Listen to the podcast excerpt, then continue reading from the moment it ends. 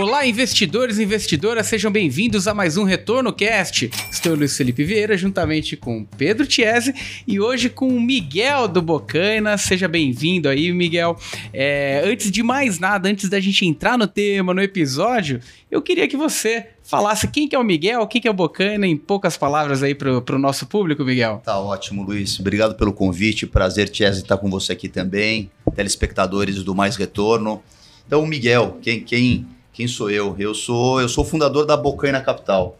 Bocaina Capital é uma gestora eh, razoavelmente nova, a gente montou essa gestora faz dois anos, mas antes disso eu tenho uma experiência de 25 anos no, no mercado.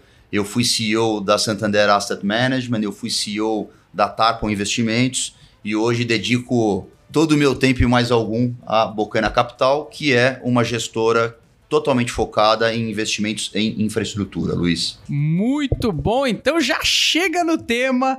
Então, um, uma asset voltada para esses investimentos mais alternativos, aquela estrutura que vem atraindo muita atenção aí do mercado. Eu acho que a gente já pode até começar a, a pincelar quais são as principais diferenças hoje, é, porque se falava muito do mercado de fundos imobiliários e de repente vem essa, esse tipo de estrutura como a de vocês, é, atraindo esse mesmo público dos fundos imobiliários, mas sendo uma estrutura diferente.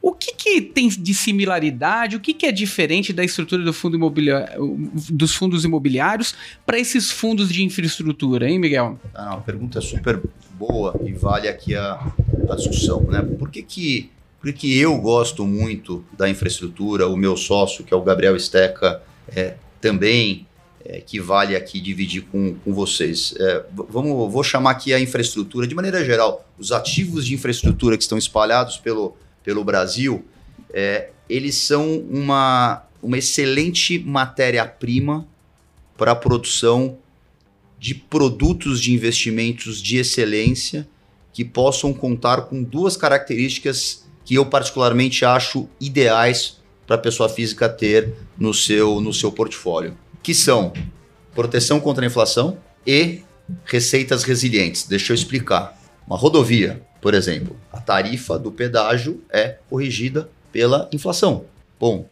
Dois, estatisticamente, e vamos tirar a pandemia, por favor, de lado aqui, você tende a ter uma receita de tráfego muito constante numa rodovia. Tá? Agora, se o telespectador não acredita na rodovia, então vamos lá. Linha de transmissão está construída, não tem variação. A, a, a receita ela é praticamente igual todo ano, garantida com correção da inflação. Então, volto, um produto que tem a proteção contra a inflação e gera um yield resiliente, ele é muito bom para a pessoa física ter exposição. Então, de maneira geral, por que, que a gente gosta da infraestrutura? E, e quando a gente pega, é, me parece, a estruturação me parece algo similar a um fundo imobiliário de papel. Ou seja, a gente está falando de crédito, né? Isso. Eu, tô, eu tenho alguma. Tem uma ponta necessitando de recurso e tem a outra ponta estruturando esse recurso para que esse recurso chegue na, na, na, nas vias de fato ali para elaboração dos projetos.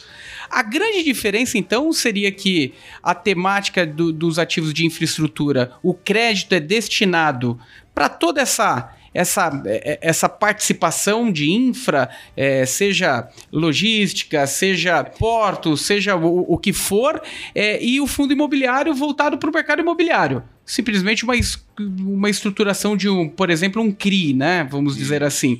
Então, o que, que, que, tipo de ativo de crédito que a gente teria dentro de uma, uma estrutura de, do, desse tipo de, de ativo de infraestrutura? Debêntures incentivadas? O, o que, que seria? Tá. O principal instrumento financiador dos ativos de infraestrutura no Brasil é ou são as debêntures incentivadas. Então, a debênture incentivada é um instrumento de crédito, e aí é super importante a gente ressaltar a debênture incentivada versus o CRI. Né? A debênture incentivada, na debênture incentivada, o investidor tem isenção fiscal no recebimento do, dos juros, né? ou se for um fundo de infra, um FI infra, que é o que a gente, por exemplo, faz a, faz a gestão, tem a isenção fiscal no recebimento dos rendimentos e aí tem uma grande vantagem versus os fundos imobiliários.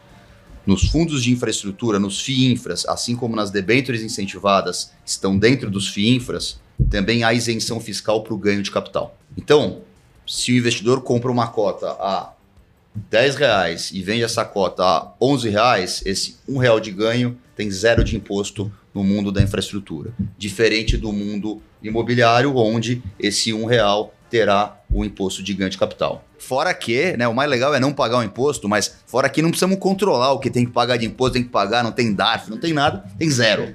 Tá? O, que, o que é ótimo. Uma outra diferença, e eu gosto bastante de fundos imobiliários, mas assim, de maneira geral, os ativos de infra tendem a ter uma receita ainda mais estável do que os ativos imobiliários, porque talvez o meu comentário geral é o seguinte: não tem vacância. Uma vez que você construiu uma linha de transmissão, ela está lá e, e, e, basicamente a receita é quase que certa. Eu queria aproveitar então esse. Esse gancho que você quer recitar para a gente certa, né? É, você fez uma mudança de abrir uma gestora, né? De criar um fundo de infraestrutura, provavelmente porque você viu uma oportunidade de mercado ali, tanto o cenário micro, né? De você ter ali boas teses para serem investidas, mas também o ambiente macro ele fazia sentido.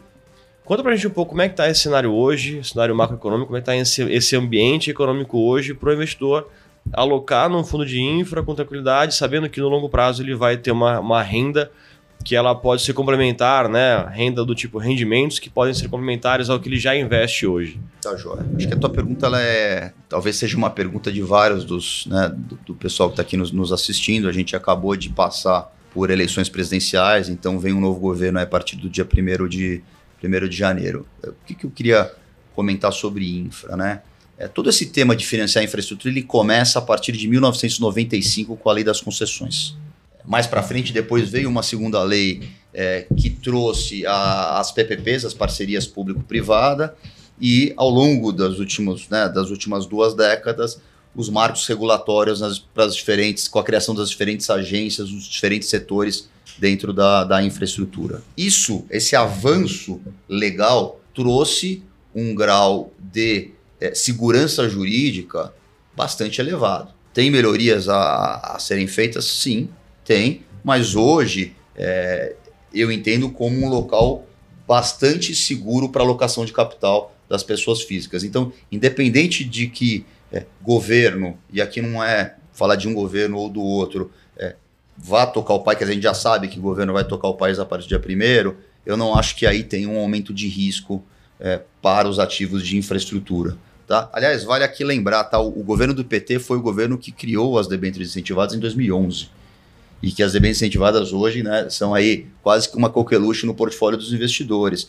E é, não há, é, na minha opinião, nenhum governo ou político, etc., que não entendam o papel relevante que a infraestrutura tem e terá para o crescimento do Brasil nos próximos anos. O Brasil deixou de investir muito em infraestrutura nos últimos 30 anos, ele, deixou, ele teria que ter investido 4% do PIB, ele investiu 2%, então ele tem um déficit de 2% só para fazer a manutenção do seu, da totalidade dos seus ativos de infra, então ele está deixando os ativos se deteriorarem. Então, quando a gente olha pelos próximos 10 anos, investimentos terão que acontecer, o governo não aguenta fazer tudo sozinho, precisa da iniciativa privada. Para precisar de iniciativa privada, não dá para para fazer macaquice com a iniciativa privada. Tá? Então eu estou assim, bastante confortável com a segurança jurídica no país hoje para alocação de capital é, em ativos de infra. A gente viu é, ao longo dos últimos anos ali vários fundos de infraestrutura, várias gestoras de infra é, trazerem ativos maiores, fazerem operações maiores, captar bilhão de, bilhão de reais ali. É, e aí a gente tem que pegar um ativo que seja talvez um pouco mais complexo ou até operações maiores, como aeroportos, portos, é, rodovias ali, extensas vias de rodovia. O que, que a Bocaina gosta de fazer? Né? como é que é o. Qual é o foco, qual é o nicho que vocês gostam de operar? Tá. Não, obrigado pela, pela pergunta. E me repetindo um pouco aqui, né? A Bocaina, se o pessoal tiver que lembrar da gente por uma coisa, lembre que é por conta da tecnicidade. Nós somos muito profundos é, na estruturação dos financiamentos dos projetos de infra. Então, o que, que a gente faz? Primeiro, a gente origina esses projetos de forma proprietária. A gente já tem formada uma rede extensa com os empreendedores, com as empresas potencialmente emissoras. Isso ajuda. Nós não cobramos FIIs para fazer a, a, estruturação, então a gente acaba conseguindo jogar um pouco do que a gente não cobra de FII para o prêmio das DB, para o cupom é, das debêntures. A gente olha para projetos um pouco menores, então um pouco menos conhecidos, e que isso não tem nada a ver com ter mais risco, às vezes muito pelo contrário. A gente está é, financiando agora uma rodovia. Né? Ao invés de ser uma rodovia de mil quilômetros, que vai precisar ser duplicada, que vão precisar construir cinco túneis, não sei quantas pontes, que isso é risco, risco de sobrecusto. Né? É, numa área que Estou dando aqui um exemplo que, vai, que tem questões ambientais, numa área de Mata Atlântica, etc. Isso é um risco enorme. Eu estou financiando uma rodovia de 130 quilômetros, isso é fato, tá? MT 130. 130 quilômetros no Mato Grosso, área de planície. Basicamente é um grande recapeamento dessa rodovia com a construção de duas praças de pedágio o nosso risco de sobrecusto é o que dá para ser de menor no mundo de infraestrutura. Né? Infraestrutura você tem, tem vários tipos de risco e o sobrecusto pode estar aqui ou aqui. Eu estou usando o tema da, da rodovia. Eu dei um exemplo de uma enorme que pode estar aqui no mais risco possível e a gente está financiando no menor risco possível. Num nível de taxa que é muito boa. No caso da rodovia, a gente financiou ela a 285 bips, né? 2,85% sobre a B30. Hoje isso dá IPCA mais 8,85. Isento, né? Isento. Isento para recebimento de juros ou de rendimentos e para ganhos é, de, de, capitais. É, só, eu queria um outro ponto que eu queria só, você me perguntou, né? É, eu falei do olhar para coisas menores e a gente fazer a estruturação e a gente originar. Esse é um ponto. Você falou um pouco dos outros fundos, tem uma coisa que a gente não faz e que não é que está certo ou errado.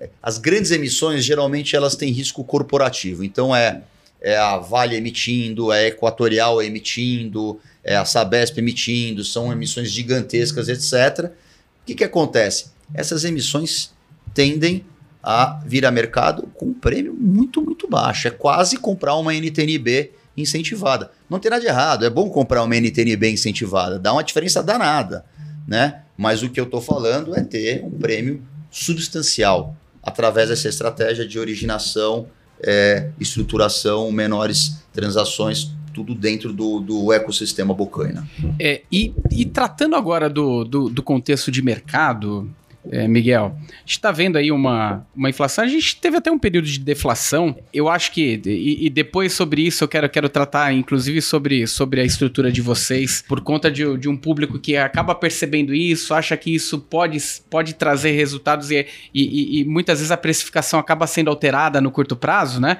Mas eu quero reservar para depois essa, essa parte mais fundamentada ali da, da estrutura de vocês. É, mas falando de mercado, a gente está falando de um mercado que, que está com uma inflação voltando, é, uma expectativa ali de juros altas e, e, e continuando alta com, com, esse, com essa nova política aí de intenção aí do, do novo governo de, de explorar mais gastos públicos, né?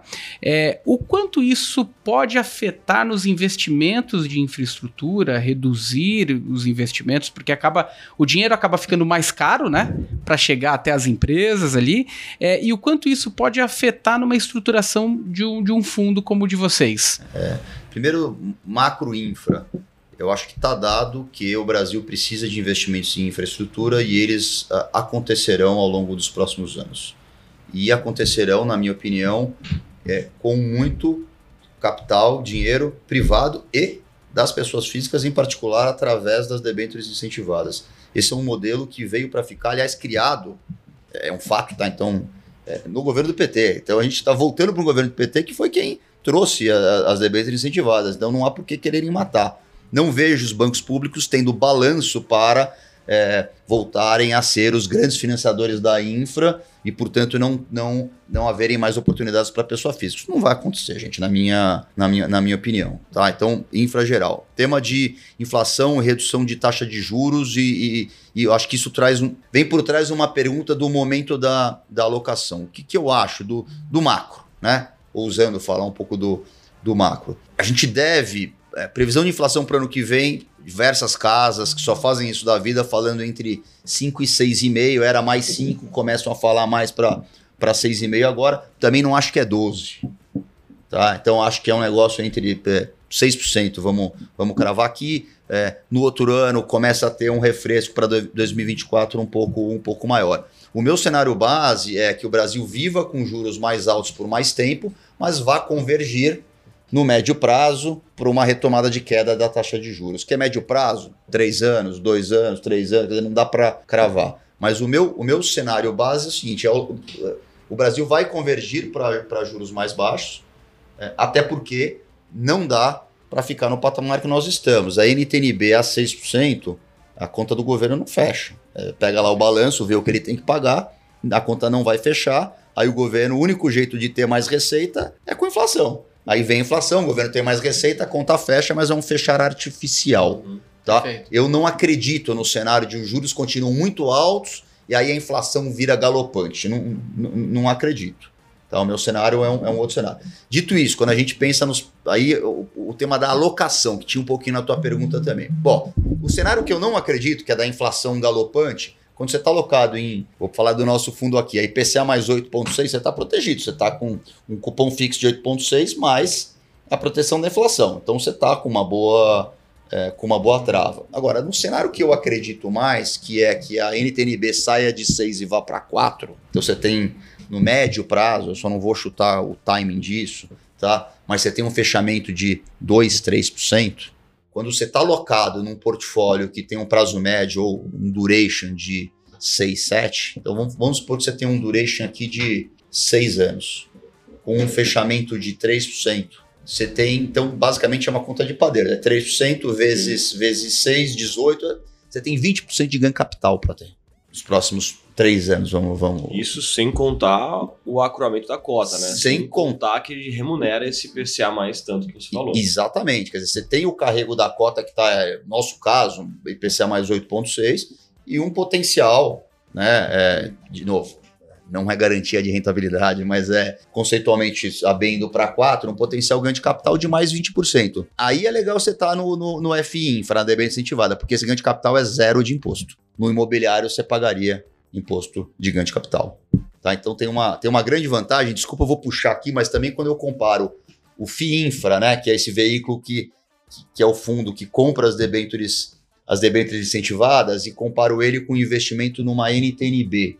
Né? A NTNB, você vai pagar o, o ganho de capital em cima do cupom dela, né? É, é, mas em cima da inflação também. Tá? Você paga, você paga é, em, em, cima dos dois. Então pega cenário de inflação galopante, 20% de inflação. No, no, nominal parece uma coisa, quando vai para o cenário tirando juros, né? Você vai pagar um caminhão de imposto. Então, aí, aí começa a ficar Bruto, assim. Né? É, até vale, a conta de padeiro é assim, né? Uma, uma debênture incentivada de prazo longo versus uma NTNB de prazo longo, ela, ela de maneira geral, por conta da isenção, ela rende uns 2,5% acima só por conta da, do fator isenção. Tá? É, isso é, é, muito interessante porque a gente já chegou até a gravar um retorno cast a respeito disso, né? É, de, de olhar a, a, as equivalências de taxa quando algo é isento, quando algo não é isento. É, e muitas vezes passa uma percepção que não é real em cima do título, né? Quando eu falo IPCA mais 8, só que no, a gente não está tratando de uma isenção fiscal ali, uma isenção de imposto de renda, aquilo aquilo lá pode reduzir significativamente a taxa real ali é, que, de, de, de, de, carrego ali de um título, né? É, agora, falando é, especificamente da estrutura de vocês, Miguel, é, a gente vê é, to, todo o movimento do portfólio e a gente percebeu, não só nos fundos de infra, mas também é, nos fundos imobiliários que tem lá um carrego de IPCA+, o impacto importante nas cotas é, e uma parte desses impactos muito por conta do curto prazo, a deflação, é, muita gente deixando de pagar os dividendos porque quando você coloca é, um repasse de dividendos IPCA mais alguma coisa e na, na ponta IPCA tem uma deflação, impacta diretamente na cota. E muito investidor ali da cotinha desavisado acaba saindo por desespero e acaba colocando, trazendo impacto na cota lá para baixo. Por quê? A gente ainda tem um universo é, de uma liquidez reduzida. Ou seja, o, o que vale de fato a cota versus como ela está precificada no mercado pode atrair também novos investidores para esse tipo de estrutura. E quando a gente olha a estrutura de vocês, o BODB11 mais especificamente, nos parece que houve um desconto exagerado dessa cota no, no curto espaço de tempo. Eu queria que você explicasse um pouquinho é, é, esse desconto versus esse carrego e, e, e se vocês também estão enxergando essa, estão tendo essa visão que eu, que eu trouxe aqui. Não, perfeito. Acho que é só. Obrigado por trazer a, trazer a pergunta e algumas coisas que eu queria comentar sobre o, sobre o BODB, que eu acho que são relevantes aqui para o público, e aí responder a sua pergunta. É, primeiro, do ponto de vista de é, diversificação e pagamento de rendimentos. Tá? A gente começou em dezembro de 2021 com um fundo é, bastante concentrado é, e avisamos os investidores que ele nasce a gente aloca muito rápido, em três dias úteis a gente alocou o fundo inteiro, então no primeiro mês de vida a gente já pagou os rendimentos full é, do, do, do, fundo e a gente veio diversificando. Então a gente começa com dois papéis, hoje a gente já tem seis papéis na carteira. Tá? Então esse é o primeiro ponto de diversificação. Rendimentos, né? A gente, a gente até anunciou ontem à noite os rendimentos é, relativos ao mês de novembro, tá? É analisado de 21,4%, 15 centavos. Você comentou o tema dos três meses de deflação é, nós fomos muito felizes naquele momento é, por, e a gente conseguiu pagar 10 centavos, que dava acima de 15% de yield em todos os meses de, de, deflação. O fundo não chegou a pagar menos de 10 centavos. Lembrando que a nossa é uma cota 10, né? só para lembrar o público, não é uma cota, uma cota assim. Por que, que a gente conseguiu pagar os 10 centavos? É, por dois grandes fatores. A gente tinha um caixa, nós fizemos um follow-on em junho tinha um caixa no fundo. Nós sabíamos, ou tínhamos uma convicção muito alta da deflação. Ao invés de alocar em debêntures incentivadas naqueles meses, a gente deixou o dinheiro em CDI. E o FIINFRA é um fundo que, é, desde que dentro da, da regra de enquadramento, a gente estava na regra de enquadramento, o caixa também fica incentivado. Então a gente ficou com caixa em CDI incentivado ao longo dos meses de deflação. Obviamente isso ajuda, claro que a gente estava antenado e a gente teve essa felicidade. É, somado a isso, essas debentures que eu comentei, que a gente faz in-house, estrutura e, e, etc., tudo de forma proprietária, elas vêm experimentando um fechamento de spread de crédito. A gente aloca 270, né, 2,7%, e aí está no secundário a 2%. Isso gera uma marcação a mercado positiva e a gente vende um pouco para poder exercer lucro dentro do fundo e pagar um pouco mais é, de, de, de yield. Então, a combinação de ter deixado o caixa em CDI mais fechamento de spread, e a gente vem experimentando recorrentemente esse fechamento de spread nessas operações que a gente entra primário, a gente fez, e depois a gente dá um pouquinho de liquidez no mercado, elas fecham, a gente dissolve um pouquinho no mercado. Então, a gente conseguiu pagar, de fato, rendimentos muito fortes. O fundo no ano está quase a 17, está 16,5% de, de dividend somando os pagamentos do, do, do ano inteiro. Então, é, o que, que eu acho do tema preço, cota, etc. O fundo hoje está com 100 e, quase 125 milhões. Ele ainda é pequeno. É, a gente tem uma relação muito próxima com os nossos investidores. A gente sabe que a gente tem uma base de investidor que gosta de carregar. A gente, inclusive, fez um lock-up no fundo no início, então a gente conseguiu só trazer investidores mais alinhados e mais longo prazo.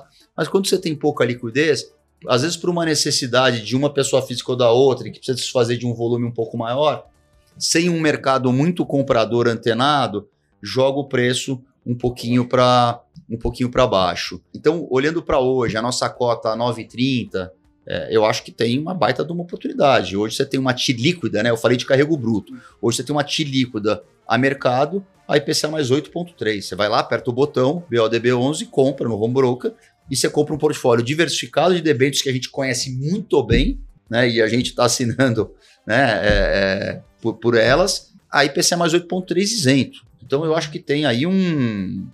Uma, eu acho que tem uma oportunidade gigantesca. Como é que a gente vai cuidar desse tema da liquidez? A gente certamente quer crescer o fundo ao longo de 2023. A gente tem o apoio dos investidores, é, depende de mercado, etc. Mas eu gostaria de ver esse fundo crescendo algo entre 300 e 500 milhões através de follow-ons ao longo de 2023, sempre da maneira correta, no preço certo.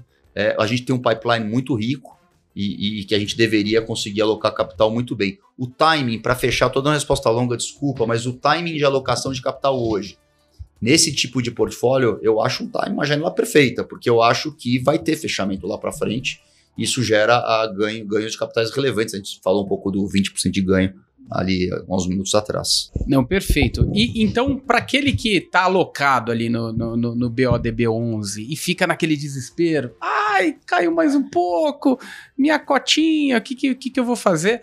É, é, a sugestão é se preocupar menos com a, com a ponta da cota, da oscilação da cota, e se preocupar mais com o tipo de estrutura que está dentro do portfólio, né?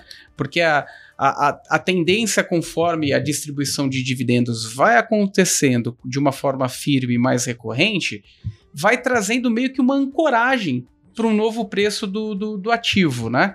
É, me corrija se eu estiver errado nessa, nessa minha percepção. E olhando o que vocês têm de carrego hoje no portfólio é, e o valor patrimonial, qual, qual, que é essa distância da cota para o que realmente ela vale na, na, na, na percepção de vocês? Vou comentar também uh, essa pergunta que eu acho que é, é muito legal para o investidor também estar tá ciente do prazo ideal para manter esse fundo em carteira. Perfeito. Que a gente sempre, a gente sempre insiste, né? Fundos, via de regra, são para longo prazo. Isso. Então, mesmo que você tenha oscilação de curto prazo, o médio e longo prazo, eles podem, isso pode ser diluído, pode ser ponto de entrada. Então, Comentando o que o Felipe é, perguntou, qual é o sweet spot ali? Qual é o prazo é, ideal para o investidor considerar o fundo de você na carteira para ele não sofrer com essa cota de curto prazo? Tá, eu acho que a tua pergunta é super boa. E, e assim, investidor, olhem para a cota patrimonial de vocês. É, ela é a somatória dos valores patrimoniais de cada uma das debêntures que vocês têm. Ao comprar o, o BODB 11, vocês têm aquelas seis debêntures e, e, e, o valor justo dessas debêntures é o valor da patrimonial, que nada mais é do que o valor da marcação diária mercada dessas seis debêntures, está marcado lá, né? É, então, e aí eu queria comentar, tá? O nosso fundo tem um retorno-alvo de 1,5% a 2,5% sobre a NTNB de duration equivalente, que hoje é a NTNB 30, tá? É, nós entregamos 4,16% acima da NTNB 30 esse ano. Na patrimonial. Na patrimonial. Então, é, esse é, é, essa é a geração de, de valor que os nossos, vocês investidores tiveram. Então, não olharia para movimento de curto prazo da, da cota mercado. Elas deveriam convergir em determinados momentos até ter prêmio. É, é a realidade hoje não. Você me perguntou de horizonte. Esse é um fundo para comprar e carregar. Então, olhe para dois, três anos. Não olhe para menos que isso. Fique com o papel. É, é, queria relembrá-los. A gente paga o componente do IPCA junto com o carrego do fundo todo mês. Quando vocês recebem os rendimentos, peguem os rendimentos e comprem as cotas novamente para você ver o seu valor, o seu, o seu valor nominal e crescendo. Porque se você pegar o rendimento e, e gastar, você não verá o seu valor nominal ir crescendo. Você precisa recomprar as cotas. Esse movimento de recomprar as cotas é importante também para conversão é, é, para é, conversão pro, do, pro, do preço de mercado para o preço de, patrimonial. Também é importante. É, dito isso, a gente quer crescer o fundo, quanto mais liquidez ele tem, mais é, certamente as coisas se aproximam, digo, patrimonial com valor mercado, tá? Estou muito confiante, a gente tem tentado comunicar mais e, e deixar claro é, o que, que, tem de valor aí dentro, dentro do fundo. Vou de novo repetir quase, a gente entregou 4,16% acima da NTNB 30. É, é, é, praticamente o dobro do retorno-alvo do fundo esse ano. E, e Miguel, diz para mim, qual, Quais são, você até comentou aqui, mas quais são os planos é, da, da, da asset de vocês? Vocês falaram de, de possibilidade de follow-on, é, realmente evoluir o fundo aí para 2023, mas tem alguma outra estratégia no radar ou o foco ainda é no, no BODB11 ou, ou, ou vocês pensam em alguma diversificação ali também? É, o, obrigado pela pergunta. O, BO, o BODB11 é, é, o, é o nosso filho, né? A gente, a gente tomou uma decisão difícil, inclusive, de começar uma gestora com um fundo listado. Nós esperamos, passamos aí o ano de 2021 trabalhando para conseguir listá-los. Foi um ano, um ano duro. Não, talvez nós, é possível que a gente tenha sido talvez a única independente que, que conseguiu o mercado para listar e começar com IPO. A, a Bocaina passa de fato a existir com com o IPO do BLDB11. Então, ele é a nossa estratégia core. A gente vem fazendo uma originação muito forte de novas transações de debêntures incentivadas. A gente tem, terá é, várias operações para alocar. É a única coisa que a gente faz? Não, a gente também é, tem uma vertical de investimentos também, se, sempre só infra, onde a gente faz investimentos é, high yield de, de infra. Então, ao invés de, de financiar o que a gente chama da dívida sênior de um projeto de infraestrutura, que a gente usa o veículo da debênture incentivada, em muitas situações a gente é, faz um financiamento para o empreendedor da parcela que deveria ser o capital do empreendedor. Então, uma continha meio de padeira, uma regra de ouro da infraestrutura é assim: para um projeto de 100 milhões, 30 milhões tem que vir do capital do acionista, 70 milhões vem através de financiamento, geralmente as debêntures é, incentivadas. A gente, essa parcela de 30, às vezes a gente financia um pedaço dela. Tem um outro tipo de risco, obviamente, e tem um outro tipo é, de retorno. Então, é, a gente vem crescendo muito nessa, nessa, nessa vertical. A gente já fez uma operação financiando uma empresa de saneamento, a gente fez uma operação financiando contra controlador de uma empresa de iluminação urbana. Fizemos mais recentemente uma operação em terminais rodoviários e temos mais uma série de operações olhando que é o financiamento do capital do, do acionista. É, em algum momento a gente deve trazer um produto que dê a oportunidade para a pessoa física também é, entrar nesse tipo de operação. Aí eu estou falando de retornos entre CDI mais 4 e CDI mais 5. São, são dívidas que não nascem isentas, mas a gente está trabalhando numa estrutura de fundo que eu vou anunciar depois, mas que vai tornar. Ó spoiler, esse, ó spoiler. Que vai tornar esse portfólio é, um portfólio entre CDI mais 4 e CDI mais 5 isento para o investidor. É, provavelmente não será um fundo listado, mas será um, será um, um, será um veículo que a pessoa física poderá acessar. Legal. E, e como, como investidor, ele acompanha vocês? Inclusive, vocês estão produzindo conteúdo também, né? Começaram com essa, com essa intenção que é, que é muito bacana. Como que o público acompanha vocês? É direto em site, tem rede social? Como, como, como que, que vocês estão fazendo, Miguel? É, a gente tem o, tem o site da Bocana, então se, se todos né, tiverem interesse em entrarem no... dá um Google, né? bocanacapital.com.br é, e lá tem a, tem a página do RI, ela joga direto para a página do, do BODB11. Todas as informações do fundo estão lá, todos os relatórios é, estão lá, é, vídeos e, e, e etc. É, sempre vão aparecer na nossa, na nossa página. Espero que a partir de agora também na página do Mais Retorno com esse nosso, esse nosso primeiro, primeiro vídeo. Mas a gente gosta muito da interação, tá? Tem também, e vocês vão ver na, na no site da gestora, sempre que tem, tem lá o, a, o ponto de contato, que se quiserem mandar e-mail, etc., a gente nunca deixa de responder. Eu pessoalmente vejo todos e acompanho, eu mesmo respondo, ou eu acompanho a resposta que é dada.